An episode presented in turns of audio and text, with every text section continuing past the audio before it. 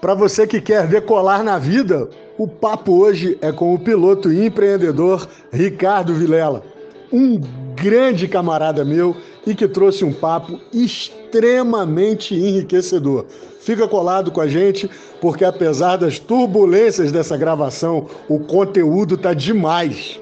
Senhores, muito bem-vindos. Boa noite, bom dia, boa tarde. Eu não sei que horas que você vai ouvir esse podcast, mas hoje a gente tem uma presença muito especial. Meu querido amigo, comandante Ricardo Vilela. Fala, meu querido, seja muito bem-vindo. Bom dia, boa noite, boa tarde, bom, boa vida. meu querido Ricardo, além da correria, como é que você está? Tudo bem, tudo tranquilo, tentando lidar com essa pandemia maluca, com esses tempos estranhos que a gente está vivendo aí, da melhor maneira possível, da forma mais leve e positiva que a gente consegue. Maravilha, meu querido. Você é um cara privilegiado, né? Você tem alguns escritórios que funcionam perto ou acima de 900 km por hora. Exatamente. Te corta por esses céus aí do Brasil e do mundo aí. De vez em quando explorando um pouco, carregando um pouco de, de gente de coisa para cima e para baixo. Pô, que, que é, é, é, uma experiência, é uma experiência, sem dúvida nenhuma, é, muito surreal. Você olhar para cima é, e não ver nada no ser céu, e de olhar para baixo e ver todo mundo literalmente como se fosse o Google Maps. Mas além disso, Ricardo, é, é, eu quero te perguntar uma curiosidade minha, assim, para quantos, quantos e quais equipamentos você está habilitado nesse momento? Nesse momento, um só. Uhum. É, ao longo. Não, um não, dois, desculpa, dois. É, uma época eu estou exercendo em um só. É, mas ao longo da carreira aí, pelo menos uns oito aviões diferentes aí, modelos, né? entre avi avião monomotor, bimotor e mais um, uns seis aviões específicos, assim, de modelos específicos. Que maravilha, bicho. Mas, e para cada um deles? E para cada um deles é uma habilitação, é todo um, todo um preparo, toda uma. É, literalmente uma certificação, pode chamar assim, ou como é que, como é que vocês. Como é que vocês chamam no é. jargão oficial? É, são, são habilitações mesmo, é igual, é, parecido como se fosse uma habilitação de carro, de moto, só que para cada modelo diferente, né? Então, a, princípio você tem que ter uma carteira né, de piloto, que, que é geral, assim, te habilita para alguns modelos, igual eu falei, monomotor, bimotor, uma coisa mais genérica. E aí, quando começa a passar para os aviões mais complexos, são habilitações específicas.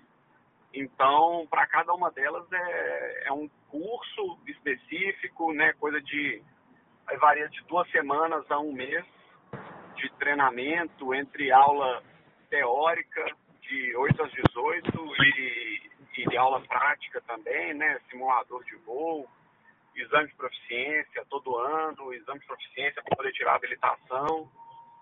Então, é, é, é um pouquinho mais é, dedicado do que um carro, assim, né? Que qualquer um você pega e anda. Entendi. É, de certa é forma. Como se tivesse uma carteira para a Civic, uma carteira para o Corolla, uma hum. carteira para o Padio, uma carteira para o Fiat Uno e por aí vai. É, eu ia fazer exatamente essa, essa metáfora, para quem não entende absolutamente nada do que a gente está falando. Ricardo, eu, eu, uma vez tive, eu tenho o prazer de, ter, de, de, de conversar com alguns bons amigos para gravar o improviso planejado, que é essa ideia, esse podcast. E eu tive o prazer de uma vez da gente longamente prosear ali no Rei do Pastel, na Savassi, aqui em Belo Horizonte. Oh, e, e, eu Saudade quero das aglomerações. Saudade das aglomerações, mesmo quando era só eu e você ali naquele bate-papo, grama, aviação, história de vida e, e desafios e PNL, enfim. É, é, mas eu te perguntei isso naquele tempo e, e, eu quero te pedir como presente que você compartilha com a gente o que que o, o, o Ricardo, o Cadinho, o que que o Ricardo Vilela queria ser quando crescesse? O que que passava pela sua cabeça no começo lá? Queria ser piloto. Cara, desde sempre, essa, essa é a, né? Eu achei isso maravilhoso, cara.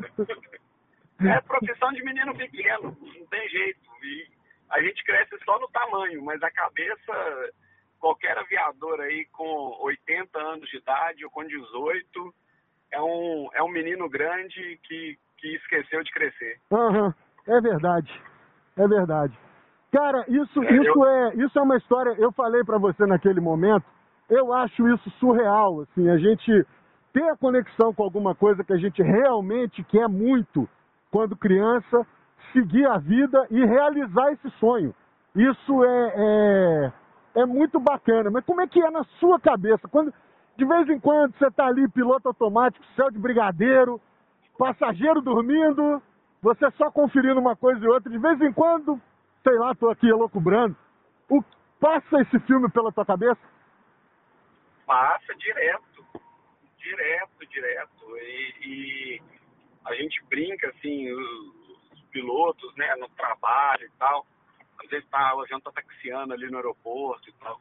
Passa um avião do lado, cara, a gente para, a gente olha, admira, comenta Aí vê alguém decolando, para e olha. Então, assim, é o que eu falei, pode ter 50 anos de aviação, de trabalho, de profissão, já cansado, aposentando. Passa um avião do lado, a gente olha pro lado, olha para cima e, e, uma, uma coisa que eu acho muito bonita assim da, da, dessa profissão, né, é que eu falei brincando aqui que o piloto ele ele é um menino que esqueceu de crescer, né? E na verdade eu acho que é até mais bonito do que isso. Assim, é, a gente, em momento nenhum, pelo menos eu falo por mim, eu acho que a maioria é, dos pilotos, é assim, em momento nenhum a gente deixou de acreditar naquele sonho de criança. Sabe? Tipo assim, em, em momento nenhum eu parei para pensar que, que, que era um sonho de criança. Era um sonho e ponto. Sabe? Não é aquela coisa assim, ah lá, o menino sonhando acordado Fantástico Mundo de Bob. Sabe, não, não, em momento nenhum isso passou pela, pela minha cabeça. Era tipo assim, é meu sonho, eu vou fazer e pronto. E não, não, não teve ninguém, assim, tiveram pessoas botando dificuldade, jogando para baixo, mas assim, eu simplesmente ignorei essas pessoas, assim, automaticamente, sabe? Uhum. Então, eu acho muito bonito que é isso. A maioria dos pilotos, eles simplesmente acreditaram que era possível, você falou aí a palavra acreditar, né? E, e eu, eu, particularmente, eu não dei muita pelota para outras coisas, não. Eu não vi nada de errado em fazer uma profissão diferente, sabe? Que assim, que as pessoas, nossa, mas tem que estudar demais, tá? e aí? Nossa, mas é caro, tá, mas e aí? E eu falo, é caro, tá, mas e aí? Não é porque tinha dinheiro para pagar, não. É porque eu ia dar um jeito. Eu ia chegar nesse Entendeu? ponto. Ricardo, eu já ouvi. A gente nunca discutiu o número, isso, isso nunca foi necessário. Não vou fazer isso aqui só porque é o meu podcast. Mas comparativamente, comparativamente é, é quase uma medicina. Muita gente fala, depende aí da, de, de quanto consegue estudar e tal. É, é, tá perto disso, qual que é a realidade? É metade? É, só para a gente ter uma noção. Cara, é, é, é eu não, não diria uma medicina, não acho que medicina é, mais, é, é bem mais caro. Uhum. Mas assim, é, seria o equivalente a fazer duas faculdades, numa, numa faculdade particular mediana aí, legal, sabe? Uma, Entendi. Vou falar um nome genérico aqui, que é uma PUC da vida, uma, uhum. uma coisa assim que PUC tem para todo lado do mundo aí, o pessoal conhece. Então, assim, é como se fosse fazer duas faculdades em vez de uma. Entendi. E isso eu tô falando, isso eu tô falando fazer a faculdade e as carteiras de piloto. Se for só as carteiras de piloto, é o preço de uma faculdade. Entendeu? Entendi, entendi. É, eu tô. Eu é tô... mais ou menos isso. Uhum. Eu tô aqui elocubrando porque muita gente é, é, fica assim, especulando, ah, é algo difícil, é algo. Eu, eu pelo que você está me dizendo, é, é, difícil, caro, mas não é, não é nada na casa do. Não é nada na casa do impossível também, não. Não é, não, não é um negócio. Não é um negócio assim. Fora, do, fora do mundo. Não, não. E, e, e eu te falo mais. A maior parte das pessoas, a maior parte dos pilotos, que é outra coisa muito legal, são de pessoas que não vieram de berço de ouro. Eu tive colegas na faculdade, que faculdade de ciências aeronáuticas, né? Aham. E assistente de. é, como é que fala? É, putz, fugiu o nome. É, servente de obra, Cara, tá, olha. pedreiro, é, taxista, sabe? Hum, Que não são profissões nobres, digamos assim. É, não, não, de Financeiramente falando. isso. não é de remuneração alta. Aliás, servente de pedreiro é, é a Não, posição mais base da construção civil.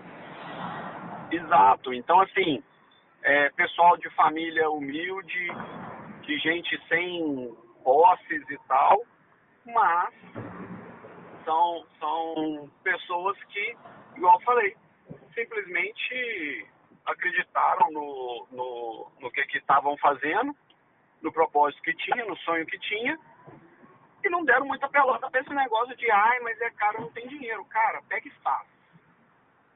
O dinheiro vai vir depois. Vai estudar, vai correr atrás, pega, faz um cursinho mais simples, em vez de fazer uma faculdade de cara, vai fazer um curso de piloto que inicial, básico, faz umas amizades, guarda um dinheirinho, faz outro, mas só começa. Sabe aquele negócio assim, ah, mas eu tenho que me preparar. Cara, começa. Depois que começar, as coisas vão fluindo, você vai conhecendo gente, as pessoas vão se ajudando, o universo conspira a favor mesmo, sabe? Então, assim, as coisas acontecem. Então, eu, eu acho isso muito legal. Tem bolsa de estudo. Conheço gente que, que, que formou com bolsa de estudo, cara. Não gastou um real para virar piloto. Que coisa Sabe, mas- maravilhosa. Tem caminho, afinal Mas de eram contas. pessoas que estudavam, eram Aham. pessoas que estudavam, que corriam atrás, dedicados. Né? Tem, tem opção da carreira militar, que o menino entra com 16 anos de idade no ensino médio e já recebe salário, né, o soldo, né, pra, e, e manda para casa para poder ajudar nas contas em casa enquanto fica estudando no, na escola militar. Então, assim, é aquele negócio, jeito tem, sabe? Então, é, eu, eu acredito muito nessa questão de acreditar. Rapaz, eu te contar um caso. Eu- um deles eu te falei no dia do Rei do Pastel. Eu, eu tenho dois, dois colegas, dois, dois amigos de adolescência que não, não foram para a formação de piloto, pelo menos até onde eu tive contato com eles, na aeronáutica, mas eles foram para controle de tráfego aéreo. Eu não, vou citar, eu não vou citar nomes, que vai que esse podcast chega aonde não deve, ou, ou, ou, ou para além da onde eu imagino. Mas é o seguinte, cara. Pensa em dois caras completamente doidos. Mas não era assim, drogado, bêbado, mas doido, doido assim. De pegar o livro do JJ Benítez, é, é, que Cavalo de Troia, cara, a gente ficava horas conversando sobre o que que podia ser, o que que não podia ser e tal. Os caras viajados, assim. E, bicho, eu, eu você sabe disso, tem uma origem assim muito, muito, muito humilde, vida na adolescência com dificuldade, na infância mais ainda. E um belo dia eu peguei um avião, até que um dia eu fui lá e comprei uma passagem de avião para ir do Rio pra, do Rio para São Paulo, porque eu estava estupidamente atrasado. E aí, cara, quando eu sentei assim com aquele alívio, nossa, vou conseguir chegar na hora no trabalho. O avião começou a taxiar, deu um misto de emoção e desespero. Desespero não pelo avião, mas que eu falei, cara, será que um daqueles dois estão controlando esse voo hoje? A possibilidade disso dar errado é muito grande. E aí eu lembro do seguinte, assim, é só para ilustrar, claro, tentar dar aí um, um tom de humor, mas é só para ilustrar dessa capacidade, da onde é, as pessoas podem chegar através de vários meios legítimos que, que demandam esforço. Eu lembro dos casos que os dois me contavam é, é, dos cursos de formação, cara. Tinha umas coisas assim que eram extremamente engraçadas, legais pra caramba, mas tinha um pedaço do negócio que era casca grossa demais. Os caras exigiam, era muita, é, é, muita coisa para estudar. Eles me mostravam material, é, tamanho, volume de coisas que tinha para ler, para estudar, aprender a calcular. É, porque uma hora o radar funciona, outra não. Então tem um monte de coisa que você eventualmente corre o risco de ter que fazer na mão para não derrubar ninguém. Umas coisas assim surreais. E isso me lembra o que você está me falando, evidentemente não na parte de pilotagem, mas me lembra como que uma pessoa pode é, ter um envolvimento uh, uh, é, com, com, a, com, a, com o voo, né, com, com as operações de voo, para começar a lidar com essa realidade no dia a dia e, e daí enveredar por uma carreira é, é, que leve à pilotagem. Isso é muito, muito bacana. Ricardo. É, eu tive, eu tive um. Só, só para ilustrar, por favor. Marcelo, eu tive, eu tive alguns amigos que fizeram isso, assim, não tinha grana, né, para entrar na aviação, mas queria entrar no meio. Tinha que entrar no meio para poder fazer. Aí fizeram um concurso para trabalhar na Infraero, concurso para trabalhar com controlador de tráfego aéreo e tal. E aí, ou então comissário, pro, é, cursinho de comissário, que é muito mais barato, para poder arrumar um emprego na área, ganhar um pouquinho mais, pagar as horas de voo, pagar a formação. Uhum. E hoje estão aí, todo mundo. Então, jeito tem. É, eu, eu não vou entregar a companhia não para não fazer um jabá indevido, mas eu conheci um camarada, um piloto, piloto de companhia aérea e tal, fui trocando ideia com ele assim, uma chuvarada em São Paulo, daquela assim de. Você imaginar que daqui a pouco alguém vai falar, atenção senhores passageiros, vamos desembarcar, que Noé está chegando e vai levar vocês daqui para frente. Era uma água, sim, impressionante. Aí vai para um lado, vem para o outro, piloto, gente boa. Bicho, o cara começou, quando ele botou na cabeça que ele ia ser piloto, o cara era jogador de bagagem. Aquele camarada que fica lá na ponta da esteira, tira a mala, bota a mala. Uhum. Bicho, eu assim, é, na época, isso foi 2000 e, 2002, 2003, eu não, não tinha esse negócio de selfie. Fosse hoje, eu teria tirado um, um, uma foto do lado do cara chorando. Porque a história do cara é emocionante. Entendeu? Assim, e ele não me deu os caminhos, não, não, não falou dos sacrifícios e tal. E rapidamente ele citou, cara, eu, tava, eu, eu comecei lá embaixo. Aí quando você imagina assim, um cara pilotando um, um, um Airbus e tal, pô, começou lá embaixo, eu imaginei um teco-teco. Não, o cara tava na esteira da bagagem. É. Isso, isso, isso muda muito o jogo. Ô, ô Ricardo, é, uma coisa aqui que eu guardei para perguntar é como que é, o, o, que que o autoconhecimento, e, foi da maneira como a gente se conheceu e vem construindo nossa, nossa amizade, é, tenho por você admiração pela sua família muito grande, mas como é que o autoconhecimento ele foi te ajudando a lidar com as pessoas, a lidar com, com, com essa com essa situação de ter passageiros tão diferentes, exigentes e que vão te demandando um jogo de cintura, às vezes imenso, nesse atendimento é, como piloto. Porque assim, a gente, tá, a gente sempre, a maioria de nós, né, faz a ideia do piloto, aquele cara que pega o avião para sair do ponto A, leva ao ponto B e tal. Na aviação que você, que, que você é, é, trabalha, você é responsável por literalmente tudo que vai dizer respeito ao que o passageiro vai experimentar durante a viagem. Você tem que olhar desde a limpeza, o catering, não necessariamente fazer, mas tem que supervisionar e fazer com que isso tudo esteja é, devidamente pronto, para que, que tudo flua da melhor maneira possível, para que a experiência do passageiro seja basicamente sempre de encanto.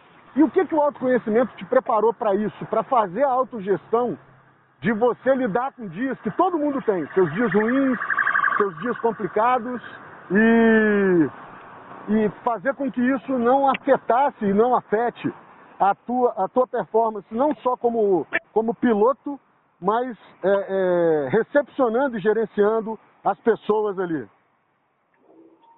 Cara, é, é eu acho que um, um dos principais elementos, principalmente quando você fala na gestão de passageiro, né, da, da, da minha relação ali com quem que a gente está carregando e tudo, é, é que é entender que as cabeças funcionam diferente, de formas diferentes.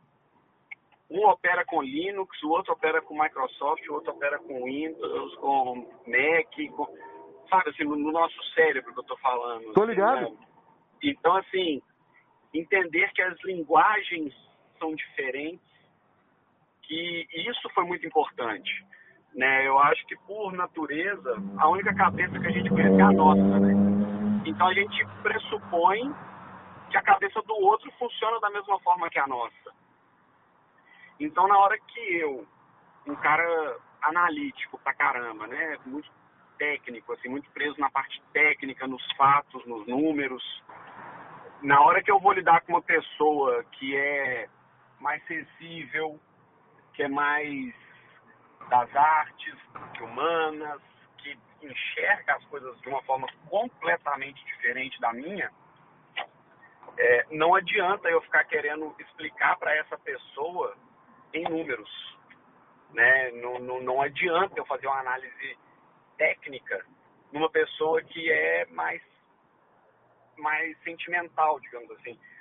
Ou então, não adianta eu fazer uma análise muito prolixa e muito aprofundada de algum assunto com uma pessoa que é prática, que é despachada. Pode parecer um negócio idiota, assim, de, de, de simplicidade. Tipo assim, pô, Ricardo, mas isso é óbvio. Cara, se para as pessoas são, para mim não era.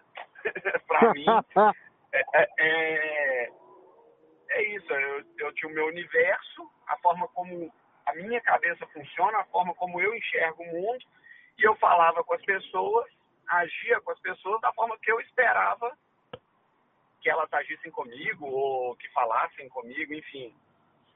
Então, entender essa diferença foi muito importante. Entender que a minha forma de ver, de sentir, de perceber o mundo é muito diferente da forma dos outros. E, e, e ampliar o meu, e aí com isso ampliar o meu horizonte na minha abordagem, na, na minha análise do ponto de vista alheio. Então acho que um, o autoconhecimento é um exercício e uma aula de empatia fenomenal, né?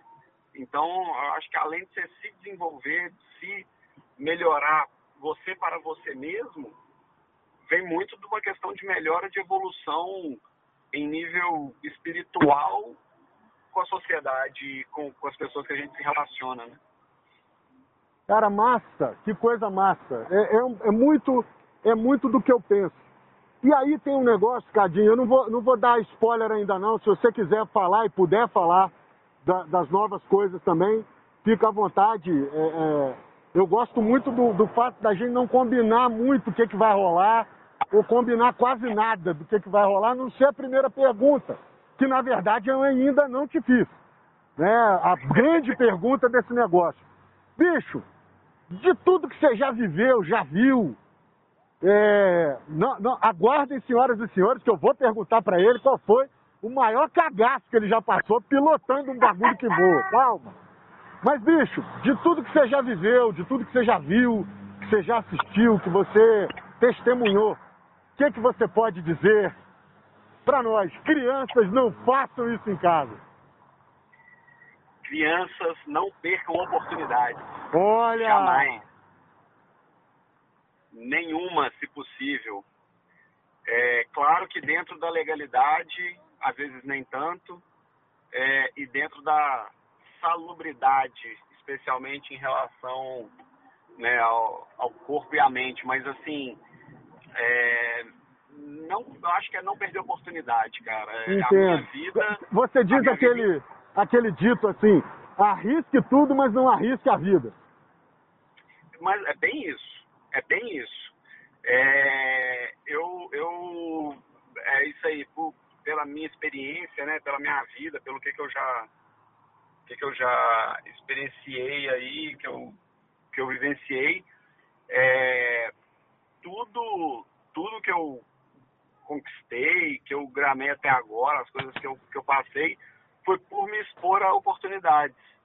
Então, assim, eu vejo pessoas, tipo, ah, apareceu uma oportunidade de fazer um curso fora do país. Ah, mas eu não vou não, porque eu, eu, tô, eu tenho medo de viajar de avião ou eu não vou não porque meu emprego agora tá, tá legalzinho. Pô, se for um mega emprego, ótimo, mas meu emprego tá legalzinho, ou eu, eu tô ficando com uma pessoa tem um mês, aí eu vou deixar de viajar pra morar um ano fora, porque eu tô com uma namoradinha aqui de um mês. Cara, não não faça isso. Não faça isso. Crianças não façam isso em casa. Assim, porque é, é, tem oportunidades que são tão maravilhosas, cara. Teve um, um que eu gosto de, de, ilustrar, que eu gosto de contar, assim, que foi muito legal. Eu ia passar um, um Réveillon, eu tava sem programa no Réveillon. Eu tinha 17 para 18 anos, sem nada para fazer no Réveillon. Eu falei, ah, vou para a cidade da minha mãe. É uma cidade no sul de Minas, 5 mil habitantes, pequenininha, com meus amigos e tal, pessoal lá de lá, primos e tudo mais, beleza. Aí eu tava, ia para lá por falta de opção, por não ter nada melhor para fazer. E aí apareceu uma oportunidade de ir para uma cidade no Ceará. Tinha um amigo dos meus pais, tinha alugado, um casal de amigos, né? Tinha alugado uma casa na praia. E aí eles falaram, ah, você não está fazendo nada, vamos com a gente. Só que aí eu, no auge dos meus 17 anos, né? Falei assim, o quê? Eu ir para casa cheia de velho? né? Meus pais com os amigos dos meus pais, assim, todo mundo lá, na época, cinquentão, por aí, uma coisa assim, sabe? E eu sozinho na casa com 17. Falei, o que, que eu vou fazer nesse lugar? Não tem nada para fazer. Beleza. Aí uma amiga, prima, irmã do meu pai, assim, que, que eu adoro, assim, é uma pessoa maravilhosa e muito importante na minha vida. Ela chegou e falou assim, ô Ricardo, para a cidade da sua mãe, você vai toda vez. Você vai toda hora, qualquer momento.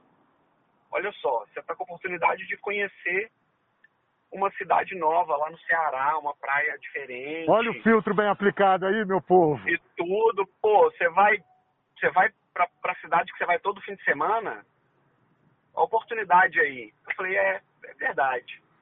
Vamos lá. Beleza. Fui sozinho, eu, meu pai, minha mãe. E aí tava mais um casal, dois casais e tal, mais um, te um terceiro casal. Beleza. O terceiro casal que estava lá na, na, na, casa era um casal dinamarquês. Olha, cara! Filha, a filha do amigo do meu pai, que era dinamarquês, mas mora no Brasil desde a década de 70, assim. E aí a filha dele, dinamarquesa, casada com um dinamarquês, que moram lá até hoje, é, estava lá na casa também, com, com os filhos pequenininhos, 5 anos de idade, assim. Aí, beleza. Aí eu cheguei na casa, meu pai e minha mãe não falam muito inglês e tal. O pessoal só falava inglês, né, dinamarquês, esse, esse casal gringo. E aí eu fiquei traduzindo.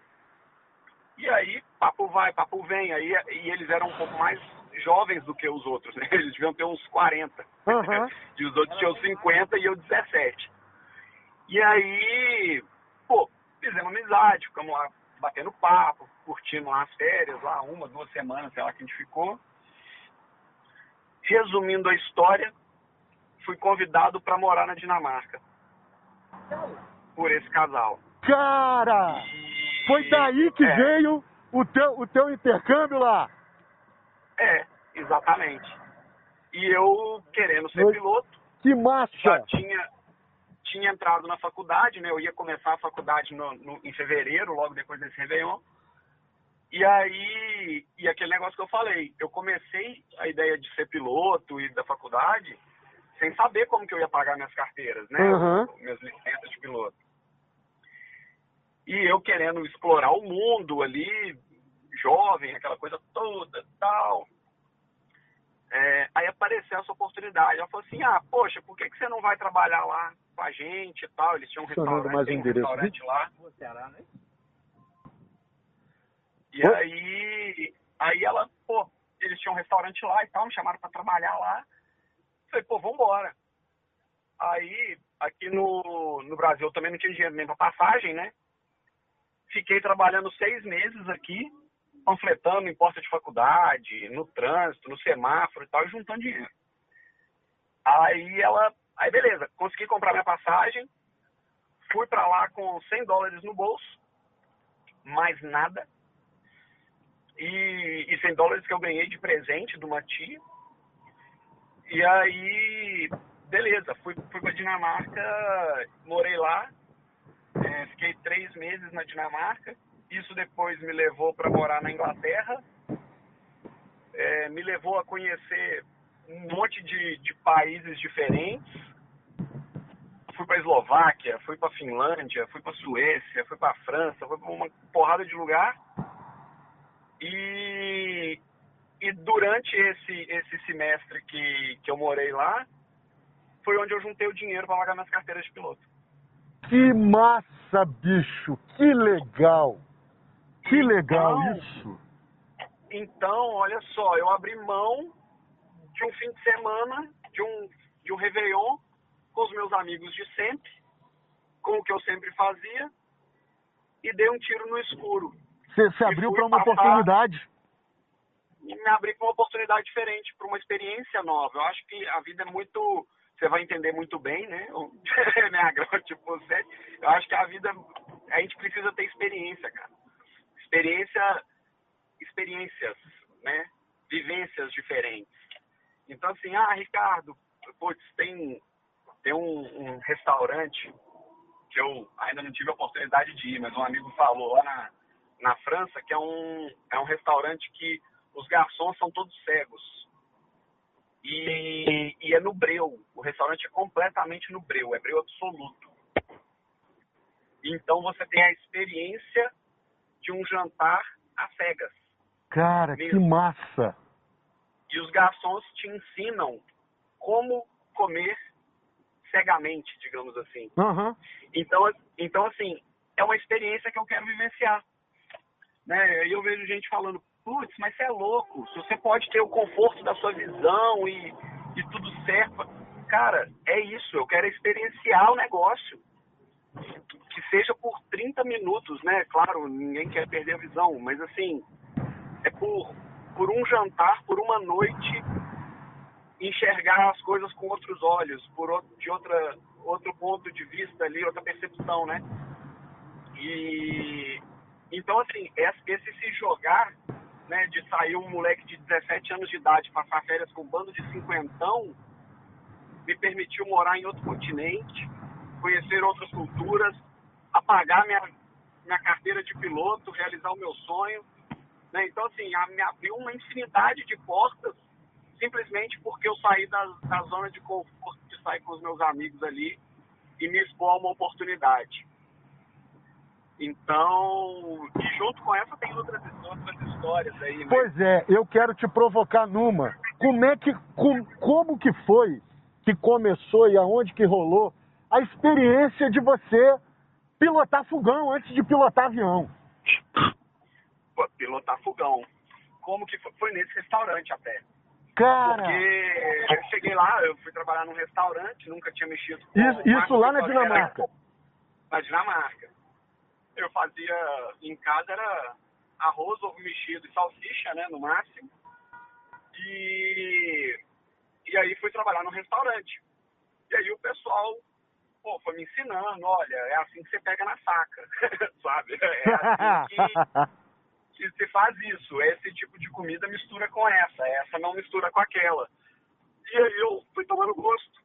Aí achei bacana, não sou totalmente amador e tal, mas eu gosto, eu curto cozinhar, eu curto a alquimia da cozinha, eu curto a alquimia da cozinha. Então, aí que, que veio essa. Foi, foi uma, um hobby aí, uma, que, eu, que eu adquiri lá na, na Dinamarca, enquanto, enquanto trabalhava no restaurante lá. Cara, que massa, que negócio legal. Eu sabia dessa, dessa experiência. Eu quero te, eu quero te pedir para contar um que, é, que eu acho que você contou é, quando a gente estava indo para o treinamento, na primeira ou segunda carona que eu peguei com você, ah. ainda naquele valente Corolla automático, você e Anne. Vocês me contaram de um show do Paul McCartney. Tem uma coisa nesse show que vocês fizeram que ninguém mais fez, que foi surreal. Como é que foi? Conta isso pra, pra galera, porque isso é muito bacana. Você fala do. A gente foi no susto? Foi, um, foi um show do Paul, do Paul McCartney. Eu não lembro se vocês foram de, de, de, de tapa, assim, sem planejar. Mas tem uma história que vocês estão lá embalados pela música. E quando vocês percebem, tem um negócio acontecendo só com vocês. E todo mundo em volta olhando ali, ué, o que, que vocês dois estão fazendo? Putz, Marcelo, agora você me apertou. Deixa, puta. A hora... Cara, eu, ah, eu acho, eu acho que foi. Eu acho que eu lembro. A gente tava. Só dá uma parada é, aqui que eu vou eu- pegar minha menina aqui, ó. Isso. Você tava eu, Eu- tava você? Tava eu e Anne, minha mulher, no, no, numa viagem, né? A gente tava na Europa, lá, a gente tava em Paris. E aí. Pô, gente, pô, podia ter um show por aqui, algum show legal pra gente ir, uma coisa e tal. Aí descobrimos, pô, Boa noite, casa pai da Ana Beatriz. Amsterdã. Aí o Aí a quê? gente se viu, descobrimos Paul McCartney em Amsterdã. 101. 101. Aí pegamos. Tá, tá no corre também, né? Tô, tô também, já já te explico. Vamos lá. Então a gente descobriu que ia ter um show do Paul McCartney em Amsterdã. Então, bora, bora. Compramos uma passagem de, de avião, outra de trem, sei lá, uma confusão. Fomos, aí, pô, fomos, vamos lá pro, pro Paul McCartney em Amsterdã. Chegando lá e tal. Cara, eu sei que o show foi num ambiente fechado, nada. Né? Eu fui no show aqui em Belo Horizonte, você foi? Eu não- Fui, fui. no- Pô, aquela energia aqui em BH, não Aquela energia? Oi, Ricardo? Alô? Oi, Ricardo?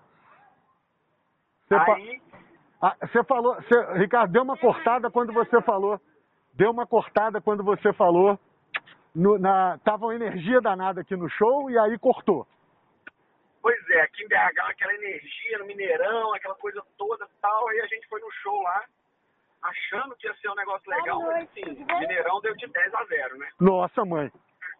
Aí, mas eu sei que a gente tava lá no show, aí o pau quebrando, então, só que assim, o pau tava quebrando só pra gente, sabe? Eu e ela, cara, dançando, cantando, e gritando, e chorando, e aquela coisa toda maluca.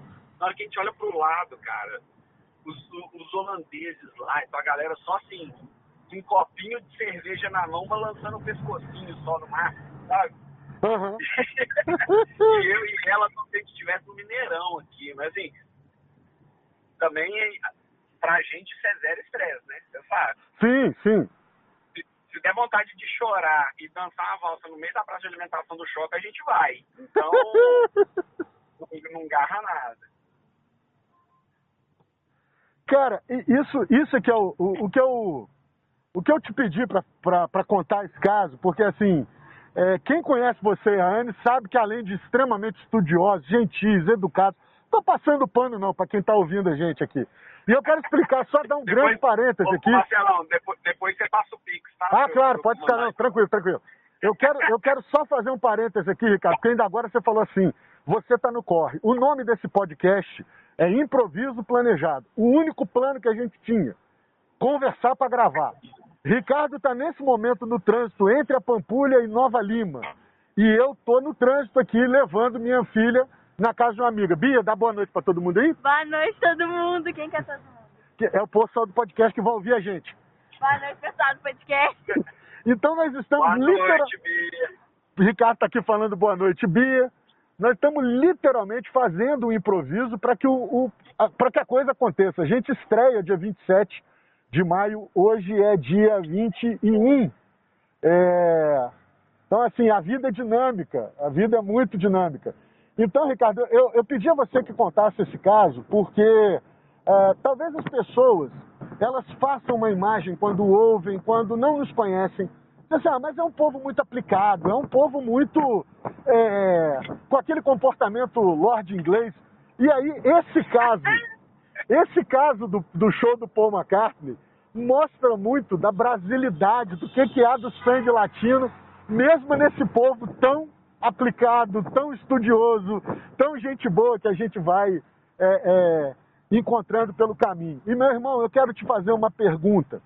É, nessa parte do autoconhecimento e voltando para o aspecto profissional, é, você é um cara extremamente aplicado nos seus estudos. Você, você, raramente você conhece alguma coisa que você vai fazer com superficialidade.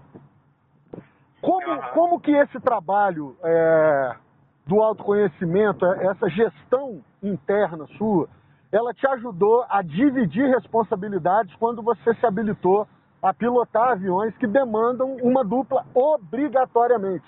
É, eu fiquei espantado quando você me falou que tem equipamentos, né, ou seja, aeronaves, é, que sem um segundo, um, um segundo tripulante, é, ela nem sai do hangar. O povo não libera nem para ligar o motor que dirá decolar.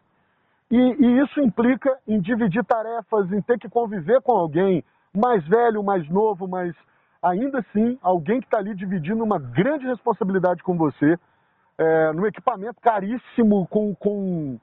Ô Ricardo, no chute, tá? Não sei se você vai ter de cabeça. O número de instrumentos hoje que compõem o equipamento que você está pilotando, ordem de grandeza, quantos são ao todo? Nossa senhora. No chute, no não chute. Dá pra falar. Cara, deve. Putz. Cara, deve ter uns 50 computadores a bordo. Misericórdia. Só de computador de bordo, fora o que eles controlam, monitoram, que você tem que fazer as leituras, checagens, etc. Não, eu, eu nem sei quais que tem, assim. Uhum. É, é, tanta coisa embutida ali no sistema que controlando tudo o tempo todo, cara, que, que não dá pra, não dá pra gente saber muito bem, não. Mas é, é, é bastante coisa, é muita coisa. Misericórdia. E nesse sentido aí que entra, como é que, como é, que é a, a, a gestão pessoal para você eventualmente ser um, um uma, uma, um complemento e vice-versa de um parceiro de trabalho com 50 computadores de bordo e sei lá quantos instrumentos que podem apitar, aí tem que ler manual, outras coisas vocês sabem de cabeça, outras coisas eu imagino que os próprios indicadores já digam o que é, mas ainda assim tem que ler manual. Vocês não vão ficar aqui é, discutindo pormenor de procedimento. O, o, o cerne aqui, o cerne aqui da pergunta é, é Nesse processo de se descobrir, através do Enneagrama, os treinamentos de PNL que a gente fez e tudo mais, é, o, que, que, o que, que você pode dizer de antes e depois do Ricardo piloto dividindo essa responsabilidade na cabine de controle? Ah, mudou muita coisa, cara. É aquilo que eu falei, é essa, essa compreensão de que as coisas não são o, o mundo não funciona, as pessoas não funcionam da forma como a gente funciona, né? Então, assim, para mim, é, muita gente que tá ouvindo aí o podcast já deve conhecer Enneagrama, né? Eu sou tipo 5. Então, é, é, tinha muita coisa que eu. É isso aí, eu fazia no meu cantinho ali, calado, tal, resolvia por mim mesmo. E, e aí, o trabalho com o Enneagrama, a percepção que isso não é um ponto positivo, que isso não é como as coisas devem funcionar, né? Assim, não é o, o ideal, é, me ajudou demais a, a, a, trabalhar esse lado, sabe? De, de compartilhar mais, de não me fechar tanto em copas, de não restringir. Era ali atrás, na Tá bom, a gente volta ali. A, o convívio, sabe? Entendo. E nesse, nesse sentido, é, é, melhorou não só a compreensão, mas melhorou também a, a convivência? Sim, sim, com certeza. Melhorou a convivência e, e até segurança, eu diria. Pô, cara, Sabe? que A massa. segurança do voo. Já do voo, é. Tá bom, eu já volto aí. Cara, e, e- e- e isso é um negócio que, quando, quando você fez o- seu Enneagrama, eu lembro que você teve uma viagem logo depois, eu não lembro se você estava a serviço ou, ou- ou de férias, que você trouxe livros, que você trouxe, é, comp- comprou né, materiais a respeito do, do Enneagrama que enriqueceram muito o, o conhecimento. E, e como é que é isso depois de. Bicho, salvo engano, são quatro anos já, né? Ou cinco que você fez o seu. Por aí, por aí.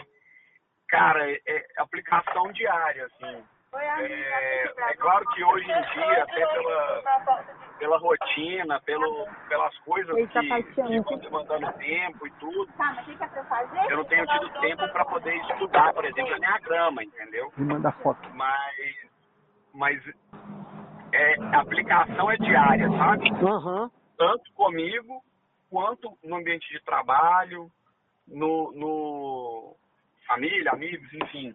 Mas, no, putz, o Enneagrama no trabalho, para mim, foi uma luva, uma luva, Que sabe? Assim, maravilha saber, bicho. poder entender, poder entender que como que aquela pessoa funciona, como que não funciona, por que que é, por que que não é. Então assim, eu tenho inclusive planos na, na, na minha empresa de botar Enneagrama lá dentro. Aham. Eu uso, eu uso eu comigo ali na, na gestão, né? Eu olho quem quem tem tal característica, quem tem a outra característica, onde que é melhor posicionamento de funcionário, ou delegação de tarefa de acordo com o perfil de cada um ali. Mas é, eu tenho ideia de, de colocar, passar o treinamento do Enneagrama para a turma, entendeu? Exato. Eu, eu, É, é- é é- interessante como é, que, como é que a energia vai fluindo. Porque se a gente tivesse combinado o roteiro para conversar desse jeito, não ia fluir tão bem.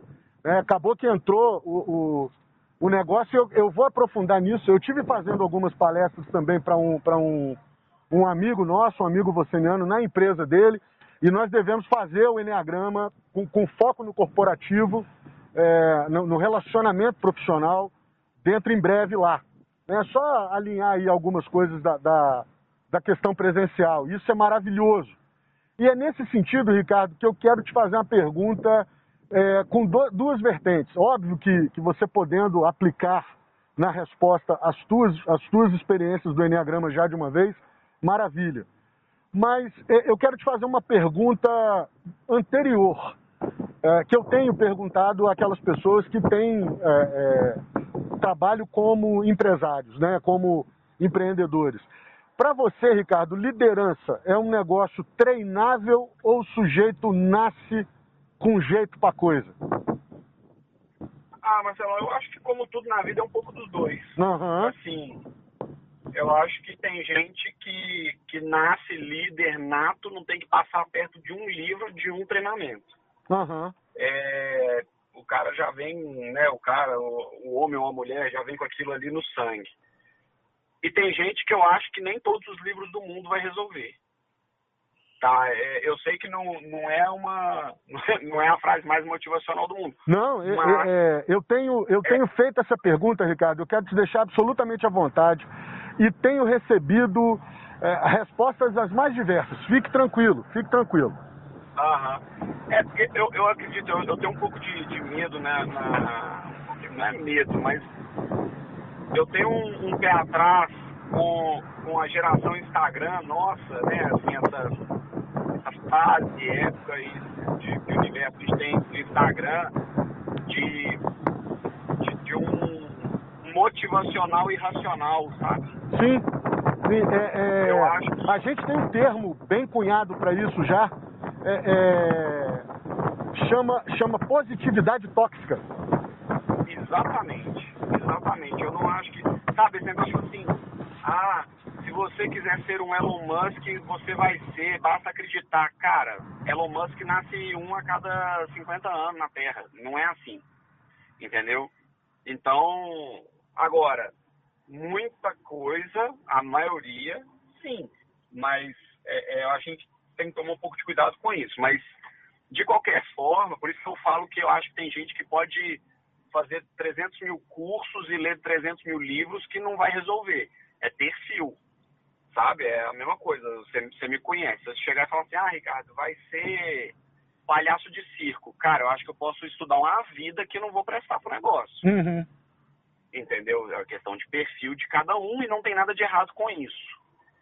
É, mas eu acho que sim, a liderança é algo altamente treinável. Eu falo, eu não me considero um líder nato. Eu ia te Não. perguntar isso e já te agradeço pela generosidade da exposição. E vamos lá, você não, Não. se considera um líder nato? Não, de jeito nenhum. É treinamento todo dia. É isso aí. Trabalhando em gestão de empresa, de pessoas e tudo. Cara, é, é um negócio que tem que ser muito trabalhado, né? No, em um dos treinamentos, você sabe, eu fui líder do não sei o que, parará. Não vou entrar em detalhes aí para não dar spoiler, mas. é, e, e, foi uma experiência muito difícil, cara. Foi muito. E foi um tapa na cara, tipo assim, aqui, você não é bom nisso. Uhum. Sabe? E, e, e isso te, e isso te serviu como, como, como parâmetro prático na hora, na hora de você fundar, na hora de você desenhar. Podemos falar o nome? Pode, claro. Na hora de, na, na hora de você desenhar e projetar a Alexa, isso foi, foi fundamental para você saber até onde ir, quais erros eventualmente já não cometer logo de cara? Sim, já, já foi assim, eu já sei quais são os pontos fracos, entendeu? Eu cheguei sabendo quais, são, quais, quais eram os pontos fracos. Então, o que que, o que que eu tenho feito, né, faço, tenho feito aí ao longo do, ao longo do tempo e na, na, na minha rotina é trabalhar esses pontos, né? Então, assim, eu leio muito, é, procuro pôr em prática. Tem dia que eu, pô, eu saio de casa e falo assim, pô, isso aqui vai ser difícil de fazer. Nessa questão, é, falando aqui mais em termos de gestão, né, em termos de liderança, assim, de que, pô, isso vai ser difícil de fazer, mas eu tenho que fazer isso. Então, é um exercício. Então, sabe aquela coisa, é, é, finja até, como é que é, fake until Finja até né? fazer, faça até tornar. É, então tem muito disso também, sabe? É, é, mas é aquele, aquela coisa constante de sair da zona de conforto, fazer exercício, leitura, modelagem, é, perceber como que outras pessoas fazem. Então, assim, eu, eu uso muito esse exercício. Eu falo assim, putz, quem que é bom em fazer isso que eu não sou bom? Ah, fulano é bom, então deixa eu ver como é que ele faz que eu vou copiar ele. Entendeu? Eu vou, vou fazer igual ele, porque o dele tá dando certo, eu vou fazer igual. Uhum. E aí, com o tempo, aquilo vai entrando no sangue, de certa é forma, né? É o famoso roube como um artista. É, é isso aí. É, é, então, é, um livro, é um livro, é um livro. Eu sei que você deve ter uns 500 livros na fila. Mas se, se, você não leu esse, cara, é assim, vale a pena ter ali na cabeceira do, do, do banheiro Entendeu? Cinco minutinhos, você dá aquela alimentada ali, deixa ele de lado, manhã seguinte você volta, não compromete nada um não. Artista. Roube como um artista. Vou procurar. Vou botar na lista. É, ele. Então, assim, eu acho que tem disso. Agora, tem gente que realmente não vai ter tino, tem gente que, que não precisa de fazer o que eu faço nesse sentido. É... Mas eu acho que liderança, em geral, sim, pode ser treinada. Cara, que, que massa. E aí, Ricardo, hoje é, é, eu te perguntei sobre isso, porque hoje você tem uma equipe, botou a galera para desenvolver um, um produto é, de nicho. E, e, nisso eu quero te perguntar, é, me bateu a curiosidade, foi uma pergunta que eu ainda não te fiz, nem quando a gente foi é, olhar junto, eu tentei colaborar, ajudar um pouco contigo, no sentido de encontrar um fornecedor para você que desenvolvesse o sistema que você estava precisando para tocar a, a, parte do negócio da, da, da Alexa, transformar no, no, no modelo mais dinâmico de, de, busca de informação, fornecimento, provisão da informação é, de uma maneira mais dinâmica. É, naturalmente você funda a, Alexa a partir de uma dor, né? Alexa Aviation, para deixar bem claro, né? É, é. Exatamente, é mercado de aviação, não tem nada a ver com, com caixinha falante. Exatamente. Cara, foi, foi, foi a partir de uma dor. Eu acho que, é, é, voltando aí um pouco no Enneagrama, né, o pessoal que, que acompanha aí, que conhece, 5 asas 6, foi olhar a definição do, do no, fugiu o nome aqui, do riso, é, ele coloca como o resolvedor de problemas, né? Problem solver. Então, assim, é, é, eu sempre fui muito, desde pequeno, resolvedor de problema. Achar uma, algo que está incomodando, algum calo, e, e arrumar uma solução para ele, né?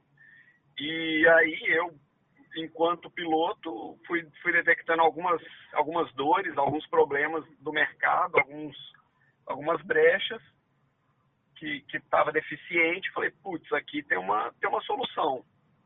E fui trabalhar ela, né?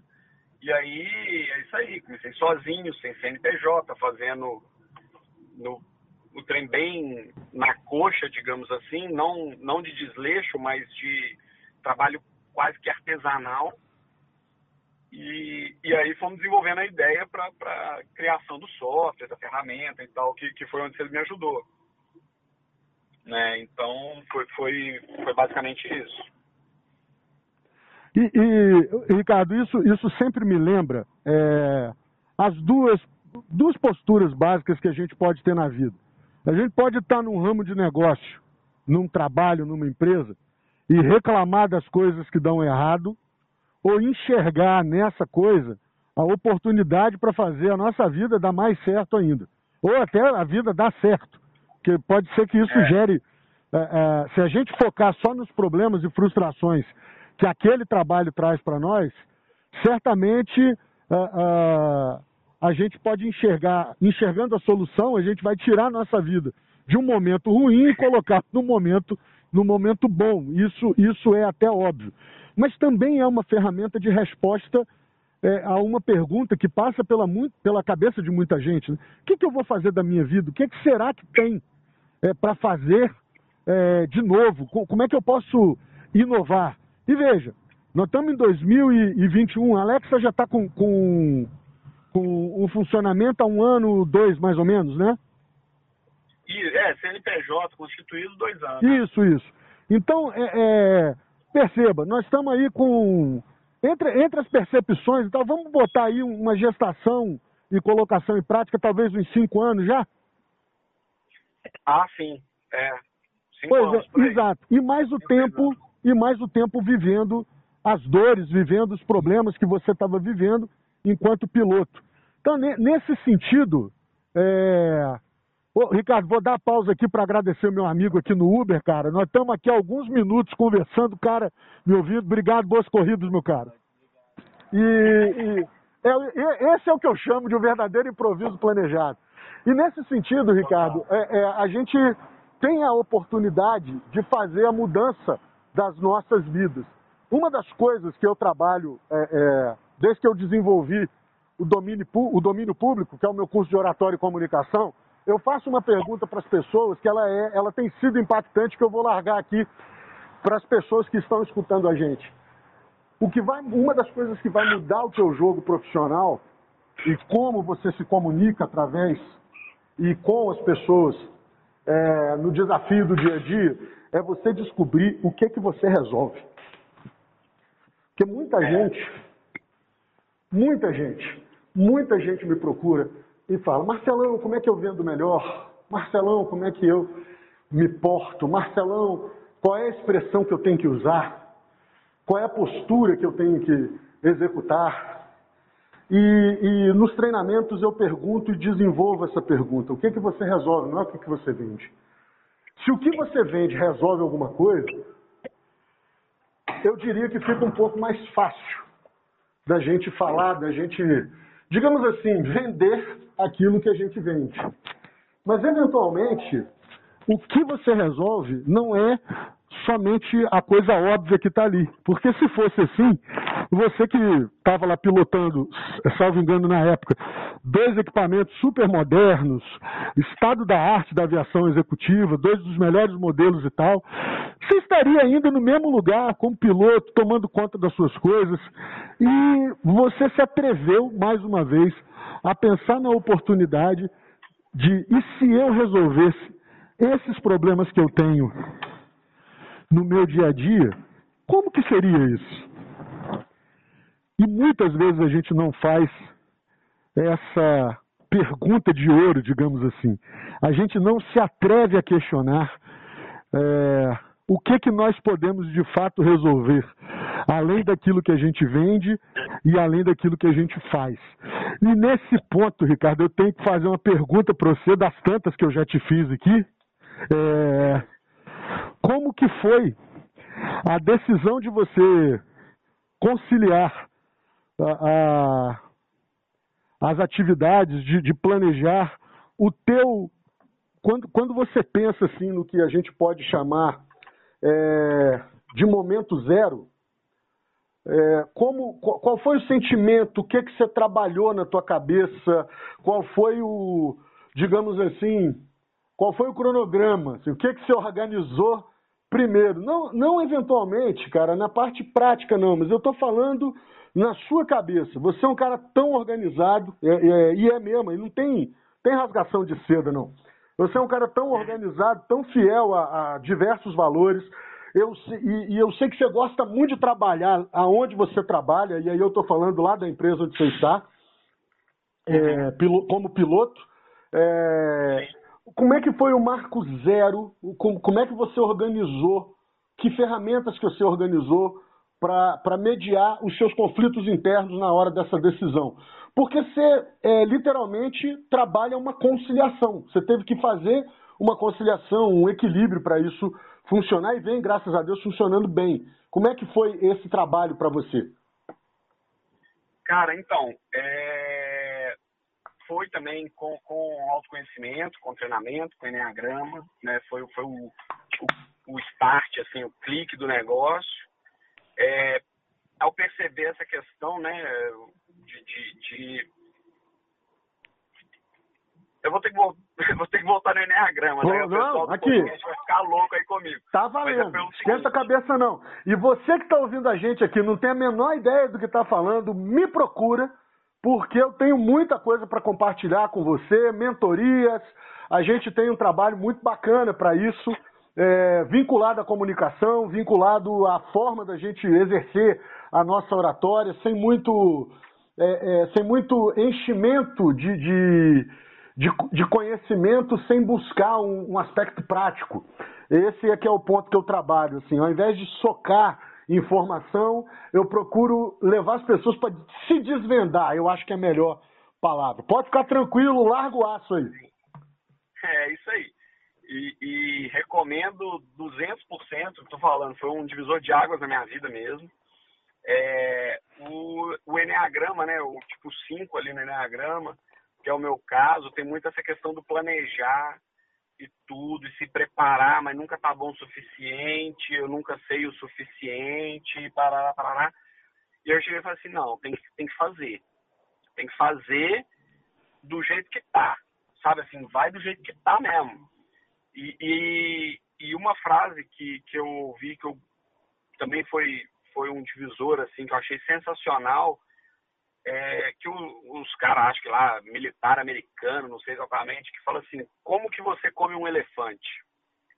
Você sabe, Marcelão, como se come um elefante? Rapaz, a, a resposta que eu tenho é para boi, tá? É, é, eu pode, pode ser que seja mesmo. A gente come aos bifes. Exatamente, é um pedaço de cada vez. Isso. Eu então, só que eu então, conhecia isso mundo... para boi, para elefante não. Entendeu? Então. É. Então, assim, é, todo mundo consegue comer um elefante na vida. Ou dois, ou três, ou quatro, assim. Mas não esquenta a cabeça de comer o elefante todo, não. Come um pedacinho por vez, por dia. Sabe? É igual o pessoal falar, ah, academia, né? Também agora já, já vi alguém, uma, um pessoal colocando isso. Cara, não é questão de, ah, vou correr 50 quilômetros, vou correr uma maratona. Cara, vai um pouquinho na academia todo dia que já tá legal. Ah, vou, vou fazer a dieta da água, vou só beber água por um mês. Não, aqui, só reduz, tem uma alimentação razoável, constante, todo dia, né? Consistência e não intensidade.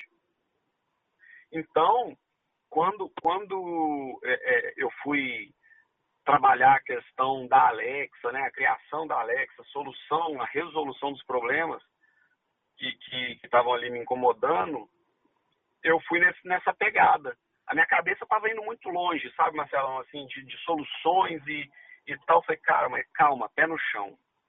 É igual, vou usar o exemplo do Elon Musk, sou, sou fã do cara. Ah, eu vou para Marte. Vou fazer uma colônia em Marte. Legal, beleza, vai fazer uma colônia em Marte. Mas primeiro, o que, que ele tem que fazer? Pô, ele tem que fazer um foguetinho que sobe solta um paraquedinhas e desce. Aí depois ele faz um foguetinho maior. Aí depois ele faz um foguete que entra em órbita. Aí depois ele faz um que vai e volta para a Terra. Depois ele vai fazer um que vai para a Lua. Depois ele vai chegar em Marte. Então, é, o, como o, o, nosso amigo William disse, né? É, não pule etapas. São partes, a etapa faz parte. Então, não adianta chegar e dizer, ah, mas meu sonho é ser dono da L'Oreal. Cara, legal, parabéns. Cosméticos, L'Oreal, muito bacana. Mas começa fazendo um negocinho em casa, vendendo para os amigos. Começa vendendo ali, vai, bate na porta da lojinha ali no, no shopping do bairro. E por aí vai. Né? Tem, tem uma história muito bacana a respeito disso. Fundador da Cacau Show, que vendia chocolate no bairro, de casa em casa lá, sabe? E, e hoje é a maior rede de chocolate do mundo. Cara, eu tenho o livro dele, é... Mil Lojas Depois, é algo assim. É, é... o livro vale muito a pena. O livro é muito bom. Pois é. E, e, e assim, eu não tô falando pra, pra galera mirar em ser um Elon Musk, ou ser um dono da Cacau Show, não.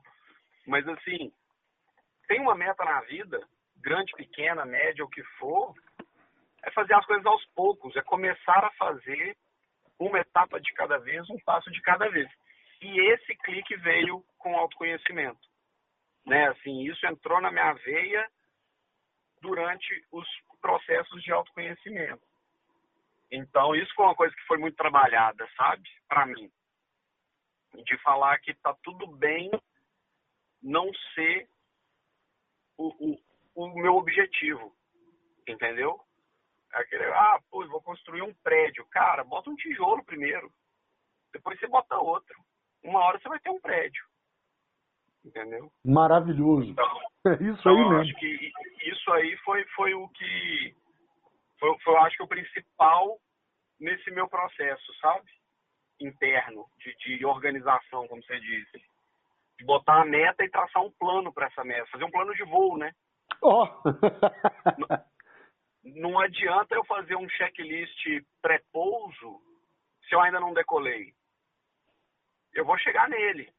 Mas eu tenho que primeiro planejar o voo, ver a meteorologia, ver se o aeroporto comporta o tamanho do avião, ver isso, ver aquilo. Mas também, se eu ficar só planejando, eu não vou voar nunca. Chega uma hora que, que você tem que acreditar naquilo ali que você está na frente, confiar no que você fez até o momento e meter a cara, né? Se a gente, pô, tem hora que a gente decola com destino a um aeroporto que está com tempo ruim, mas porque a previsão tá boa. Se eu for esperar aquele aeroporto abrir, eu vou demorar muito mais para decolar e pode ser que eu decole. Ah, não, agora vamos supor aqui, ó, Porto Alegre, duas, duas horas de voo daqui. Hoje estava lá chovendo, tal, tempestade, não sei o quê. Mas a previsão tá de melhora. Então dá para eu decolar e no caminho na hora que eu chegar lá vai estar tá bom. Agora, se eu decolar na hora que lá estiver bom, pode ser que no caminho fique ruim. E não vai adiantar nada eu ter esperado. Entendeu? Entendi. Então, assim, a gente faz um plano, faz uma avaliação de risco, mitiga o que dá para mitigar de risco, de problema, e, e, mete a cara e faz. Eu acho que a gente precisa fazer, sabe? É, é, é, sair um pouco do campo é, é, das ideias, da, da, da idealização das coisas e executar, sabe? Eu acho que tem muita gente, muita coisa. Assim, eu conheço, tenho certeza que você também, a gente já viu muita gente na vida aí que, ah, mas eu tenho vontade de, de fazer não sei que curso, eu tenho vontade de morar não sei aonde, eu tenho vontade de viajar para tal lugar. Pô, beleza, seu sonho é viajar para Fernando de Noronha, sei lá. Tá, o que, que você está fazendo para isso?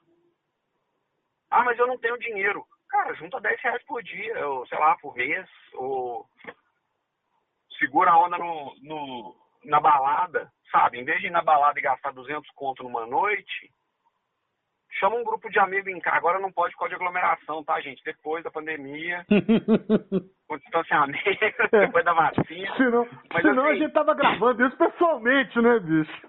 Pois é. Mas assim, então, é, cara, os amigos que você vai para uma balada que vai gastar 200 conto numa noite, são os mesmos amigos que você chama na sua casa, faz um churrasquinho, divide com todo mundo e vai custar 30 reais para cada. Entendeu? Uhum. Num, num, o encontro não é mais divertido, ou a, as pessoas não ficam mais especiais porque tá tomando uma bebida mais cara ou não. Então, o seu sonho é para ir Fernando de Noronha, segura a onda, chama a galera para jogar buraco lá na sua casa e, e, e, e economiza essa grana. Só que as pessoas ficam, ah, meu sonho é esse, mas eu não consigo. Meu sonho é aquele, mas eu não consigo. Tá, qual que é o seu plano estratégico? Como que você vai chegar naquele objetivo? Né? As pessoas ficam muito é, é a diferença de sonho e objetivo, né, Marcelo? Sim, sim. Eu lembro, sonho, eu lembro do. Sonho a gente pode ter qualquer um, agora objetivo, sim. não. O objetivo é o sonho com prazo e caminho. Exato. Você lembra do Ricardo Braga? Você chegou, você chegou a, a, a, a encontrar com o Ricardo Braga no, no, no treinamento? O Ricardo que, que, que é casado com a Ju, personal? Rogério. Rogério, Ricardo, Rogério. Rogério, Rogério cara, demais. O, o, você sabe da história da moto dele, que ele comprou vendendo, vendendo cerveja no carnaval? Sabia não. Cara, é, é surreal. O, o, Rogério, aliás, é um cara também extremamente estudioso, como você e tal. O Rogério, ele conta, bicho, que ele falou, quero comprar moto, quero comprar moto. E, e ele, ele resolveu, fez umas contas e resolveu vender cerveja no carnaval de Belo Horizonte, cara ele em um ano ele comprou a moto à vista. Ele fez um ano, Aí. fez o dinheiro. E no cara, assim, na tora, fez o carrinho, botou a cerveja dentro e tal. Ele juntou mais uma graninha e pagou a moto à vista, cara. Uma motoca bacana pra caraca. E foi uma das coisas, assim, entre tantos objetivos que ele foi colocando, metas, e fazendo o planejamento dele, tudo. Eu lembro que eu fiz o practitioner com o Rogério, cara, e um dos sonhos do Rogério era aprender a surfar morando em Belo Horizonte. É, é um pouco, é impossível, não, o cara pode ir, tirar as férias, fazer, ele falou, não, cara, eu quero, quero aprender a surfar legal e tal. Ô bicho, deu uns dois ou três anos, três anos depois que a gente fez o Practitioner, o Rogério vira para mim e fala, cara, prazerão, tô indo para Maceió, vou fazer o quê, cara? Estudar filosofia, vou morar lá e tal, e vou aprender a surfar. A Ju tá vendo melhores oportunidades lá, cara, vocês são felizes da vida. E o Ricardo, o Ricardo, ó, o Rogério hoje é um filósofo que surfa. É, não, eu vi, vi mexe, a gente bate uns papos aí ainda. Já encontrei com ele lá em Maceió, num voo e tal. É, é, é eu acho que é isso, cara, sabe? Assim, é, as pessoas precisam traçar um pouco mais, mais de, de, de meta, de objetivo, sabe? Mais faca na caveira. Eu, eu, eu sou mais é, é, de bater o chicote, assim, sabe? Bater o chicote que eu tô falando é em mim mesmo, nas pessoas que estão à minha volta para botar os projetos para frente, seja ele lá qual for, seja um projeto de família, pessoal, profissional. É, é, sair do campo do sonho. É muito triste você ver uma pessoa que, ah, meu sonho é esse, meu sonho é aquele, meu sonho é aquele outro. E fala assim, o que, é que você está fazendo? E a pessoa não está fazendo nada. Parada sabe, assim, inerte, deixando a vida, deixando a vida levar, mas no, no, no, no sentido pejorativo, sabe? De indo com a correnteza e a vida levando, e o tempo está passando, e pandemia vem, e aí de uma hora para outra a gente não pode encontrar com as pessoas que a gente queria, a gente não pode viajar para os lugares que a gente queria, né? a parte financeira começa a pegar em boa parte das pessoas, então acaba adiando projetos e sonhos. Então eu acho que agora, mais do que nunca, a gente está num momento de reflexão muito importante sobre o que estamos fazendo com as nossas vidas. Né? Sim. E como estamos levando ela. Sim, grande, grande verdade.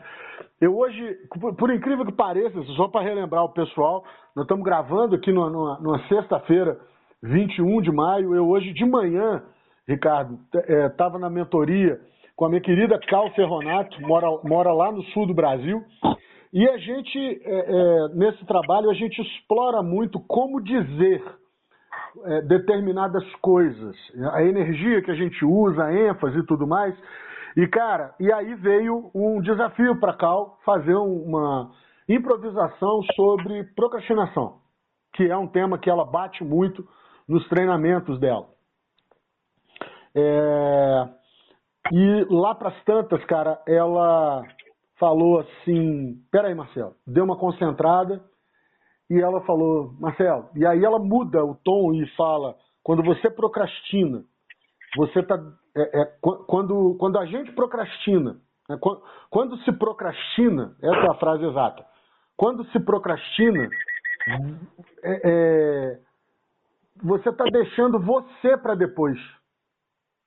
É, é, exatamente. Cara, aquilo assim, ela, ela ficou me olhando, porque eu travei, eu falei, Jesus. E, e aqui, e eu te falo, Marcelo, eu até, até pouco tempo atrás, é isso aí, até uns, uns três, quatro anos atrás aí, eu era um grande procrastinador. Ó. Oh grande procrastinador. Eu achava que não tinha cura. achava assim, putz, grila, nasci assim, serei assim, né, Gabriela? Gabriela, síndrome de Gabriela. É, mas não é não, não é não. Mas sabe o que, que foi que, que, que talhou a minha procrastinação? Um objetivo maior. Entendeu? Eu, eu acho que isso é importante também. Tem que ter esse comprometimento com o objetivo com o sonho, com, com o objetivo. Se não for forte o suficiente, procura outra coisa. Alguma coisa vai ser forte o suficiente para te tirar da procrastinação. Acho que. Massa, legal isso, muito legal isso. Sabe, tem que, tem que avaliar se o seu sonho é grande o suficiente para quebrar a sua seu sonho não, seu objetivo. É grande o suficiente para martelar a sua sua procrastinação e quebrar ela, entendeu? Uhum. Cara, maravilhoso. Maravilhoso isso, maravilhoso. Eu, o, meu querido Ricardo, agora, para a gente sair um pouco desse, desse aspecto mais, por enquanto, filosófico, conta pra gente uma coisa. Qual foi o momento mais cagaço que você passou no seu escritório? Seja, seja desde o teco-teco até esses hoje que estão ali 900. O, o, o teto, não sei se o correto é esse, de velocidade, de, de, de maior velocidade que você pilotou, qual que foi? Ou é, ou é esse atual? Não, o avião é esse. O, o, o, mais rápido que eu já voei é o que eu estou voando agora. É, é, é, o cruzeiro normal dele, qual que é? Dá para contar? Putz, putz, tem que fazer conta aqui, sair convertendo unidades de medida aqui, mas é, cara, de, de, forma, de forma geral, vai, de, sem considerar as tecnicalidades de vento e etc, etc, etc, né? Vai dar aí, quer ver? Vamos fazer conta, vamos fazer conta. ah, tipo assim, se tudo der certo, ele chega a quanto? É só isso, só pra gente ter uma. Ah, na média, na média 870. Misericórdia. Mas, mas já foi a cento, mil cento e uns quebradinhos. Nossa! Batendo, batendo pega. ah, que maravilha! E aí, assim, independente de ter sido, né? É, mas o, o, o, momento, o momento assim que você fala, cara, esse aqui, esse foi brabo. Qual, qual, cê, cê, aliás, perdão, você pode contar? Não, na verdade não, não tem muito, assim, graças a Deus e as maravilhas da engenharia e, e, daqueles que vieram antes de nós, desbravando a aviação mundial, é, é, que se expuseram a riscos muito maiores do que, do que se corre hoje. É, nunca tive nenhum nenhum que, que arregalasse os olhos assim e falasse assim, putz, é hoje. No, no, Graças a Deus. E assim, e assim permaneça, ué. Que bom, senhor. Que bom, que bom, é. que bom. Que bom. E assim permaneça. E assim permaneça. Pra, pra, muita, gente, muita gente deve estar, tá, porra, o cara falou que ele ia contar, agora ele conta que não teve nenhum. Pra vocês verem como é que é seguro voar, uai. Super. Não, já teve. Problema em voo, é claro que já teve, mas é exatamente isso o, o, problema é que assusta um leigo, né? Assim, de olhar, nossa, mas tocou um alarme lá e tal. Cara, é tanta redundância, é tanta forma de mitigar esses problemas, é tanta alternativa que a gente tem que vira um evento simples. Uhum. Viram. Tem um, tem um, um vídeo no YouTube é, interessante que é, é bem técnico, assim, é bem de aviação, mas é legal. O pessoal estava filmando a cabine para um voo normal. Era um voo mostrando a rotina de um voo comum, sabe? O vídeo. Uhum. E durante a gravação desse vídeo, tiveram um problema real. E era um, um avião suíço, indo da, da Suíça para a China. E aí deu um problema no motor, tiveram que desligar um motor em voo, um dos motores. Tiveram que alijar combustível, né? Jogar combustível fora mesmo, abrir as, o tanque e jogar combustível fora para voltar para a Suíça e pousar. Porque estava com excesso de peso e tal, né? Assim, para o pouso. Cara, você vê como que é tranquilo o ambiente numa cabine na hora do problema, quando bem administrado, é a coisa mais linda de se ver. O pessoal tomando, pedindo um chocolate quente antes da aproximação, faltando um motor no avião. Nossa! Depois eu te mando o link, você posta aí. Ah, vou, mas claro, claro que a gente quer, claro que a gente quer. Eu, eu nunca vivi um brabo, brabo, brabo assim, é, é, a, até por isso, mas eu tive a experiência de pegar um voo no avião é, cara, até um Embraer bimotor. E é, era um jump, tipo um jump, porque o voo era muito rápido mesmo. Cara, mas assim, a gente saiu do continente para ilha, para uma ilha. E é, é, é, aquele aviãozinho que você senta, quem senta na. na, na tem, tem duas poltronas, né? Aliás, na verdade eram três poltronas. No, no, no, no canto era uma, no outro, no outro lado era um, um jogo de duas poltronas. Aí a gente senta ali e fica olhando. Eu sentei na beira, ainda estava casado, estava tava com a Paula, minha ex-esposa. Minha ex e aí eu tô lá olhando, literalmente da onde eu fiquei, eu via o meio da, da do para-brisa do avião. Bicho, na hora que foi pousar, eu não sei o que, que aconteceu, Ricardo, o bicho ficou de lado. Eu falei, meu Deus do céu, agora ferrou. E eu vi o cara trazendo ali o, e o avião de lado, cara. E eu falei, não vai, não, ele vai arremeter, ele vai arremeter, ele vai arremeter.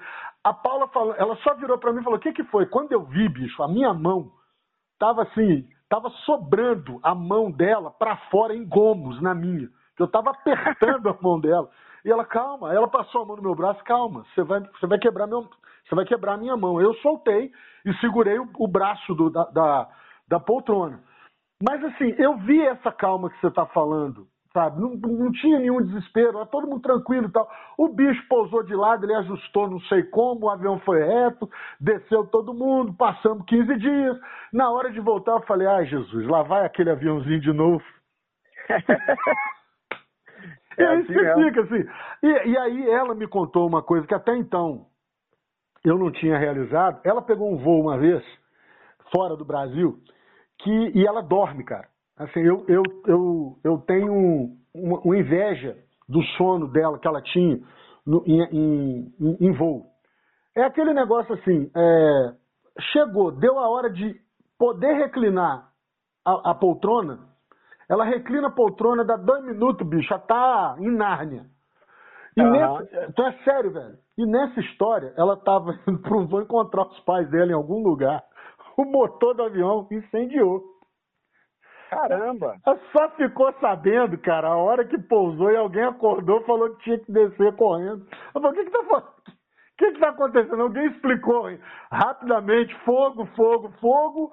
Ela olhou e tal, aí ela falou, bom, vou esperar acabar o tumulto, porque ela viu que não tinha fumaça nem nada, vou ficar em pé aqui, esperar acabar o tumulto. Passou o que ela entendeu como tumulto, foi descendo, perguntou, falou, a senhora não viu? Não, pegou fogo num, num dos, num, numa das turbinas e tal, e teve que. Essa mesma coisa, teve que voltar, mas foi muito rápido.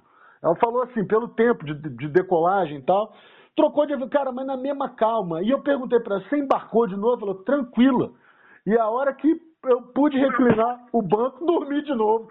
Falei, mas nem, nem ferrando. É muito bom. Cara, é sensacional e tal, assim. Então, eu nunca tive de verdade esse, esses é, vamos chamar assim, perrengues, né? A não ser essas pequenas aventuras e tudo. Ô Ricardo, eu sei que eu acho que você já chegou por aí e, e a gente já está, por incrível que pareça, a uma hora e vinte e poucos aqui de papo. É, você hoje colaborou para muita reflexão boa, para muita, muita ideia bacana, para muita gente, se Deus quiser, que vai nos ouvir, e independente do tamanho do público, eu tenho certeza que quem ouviu, quem ouviu você tirou muita lição e muita motivação e, e muitos caminhos. Eu quero te agradecer muito por essa, é, por essa troca, por essa contribuição, te agradecer é, demais. Aproveitando, manda, manda um abração grande pro Vitinho, saudade dele, pros seus pais também, pra Anne. É, você acha que a Anne topa gravar? Cara, não sei. Pois é, vou. Não, vou, não sei, vou, eu vejo com ela. Eu vou, é, vou, vou te pedir para você assuntar. Fala com ela, ô, nem dói. Pode deixar. Tá, então aqui já fica o convite por tabela. Eu quero te agradecer muito, mas muito mesmo, e quero te pedir, bicho, que você deixe um. É, a gente sempre fala, às vezes, uma reflexão final, uma consideração final e tal. Velho, quando você é um piloto e, e dos bons, eu quero que você deixe aí o teu plano de voo final pra gente. É, como é que você está enxergando o céu e como é que você tem lidado com esse céu não tão é, entre, quando eu digo céu, entre aspas, é um ambiente né, que a gente tem vivido aí de tantos desafios. Claro. É, e, e, então, assim, eu quero que você deixe o teu plano de voo final para esse primeiro bate-papo aqui, porque eu não sei você, mas eu estou com vontade, quero mais, apesar da gente ainda nem ter terminado oficialmente isso. Pois é, pois é. Cara, é... bicho, uma coisa é certa, toda tempestade passa. Sabe? Toda tempestade passa. A gente está vivendo uma, estamos começando a ver uns raiozinhos de sol querendo aparecer aqui e ali. E, e, acho que a gente vai tirar muita, muito aprendizado, né? Tem, como é que é o pessoal fala? Tempo bom não faz bom marinheiro, né? É verdade, então, verdade. Então, acho que todo mundo vai sair com um aprendizado bacana. Sairemos melhores de uma forma ou de outra, seja é, é, é, internamente, é, tanto internamente quanto como sociedade, eu acho que a gente sai melhor, apesar das, das perdas, do sofrimento todo advindo, né? Do, do, dessa pandemia que, que tem sido um, um terror mesmo, né, para o mundo todo. Sim. É, mas eu acho que a gente vai ter muito que refletir depois que isso passar aprender muita coisa, é, de o que valorizar na nossa vida pessoal, o que valorizar como sociedade, né? Estamos aí falando de ciência, estamos falando de conversas, estamos falando de consciência das nossas atitudes em relação ao todo. É verdade. É, aqui uhum. no Brasil, em, em especial, é, voltando lá no início da nossa conversa, né, pela, pela oportunidade de ter morado na, na Dinamarca, um país sensacional, é, tem muito que aprender com a gente, diga-se de passagem, é, e a gente tem muito que aprender com eles. É, eles têm um senso coletivo, de coletividade muito grande. Né? Eles têm a, a noção do, de que a atitude dele, da, da pessoa como indivíduo, interfere na vida da sociedade e que, por sua vez, interfere na vida dele. Então, nós brasileiros precisamos aprender muito sobre isso. Né? Vamos tomar um exemplo aqui prático da Covid, né? essa questão de uso de máscara. Né? A gente usa a máscara para se proteger, mas é para proteger o outro também. Né? E, e as, as grandes aglomerações, as grandes festas clandestinas, digamos assim, né? o que isso teve um, um, um, um, reflexo muito negativo. Talvez a gente não tivesse com as 400 mil mortes que a gente teve se as pessoas fossem um pouco mais conscientes do seu papel na sociedade. É, e, e, essa pandemia, acho que agora mais, se Deus quiser, estamos caminhando para o início do fim dela. É, a gente vai ter muito que refletir sobre, sobre as nossas atitudes perante, perante a vida coletiva, né? Mas finalizando aqui a minha prolixidade, é, eu vejo, vejo um dia mais bonito aí para frente, a tempestade vai passar, nós vamos sacudir a poeira, seguir a vida, depois vai vir outra tempestade, vamos enfrentar, melhor do que a gente enfrentou essa, e por aí a gente vai.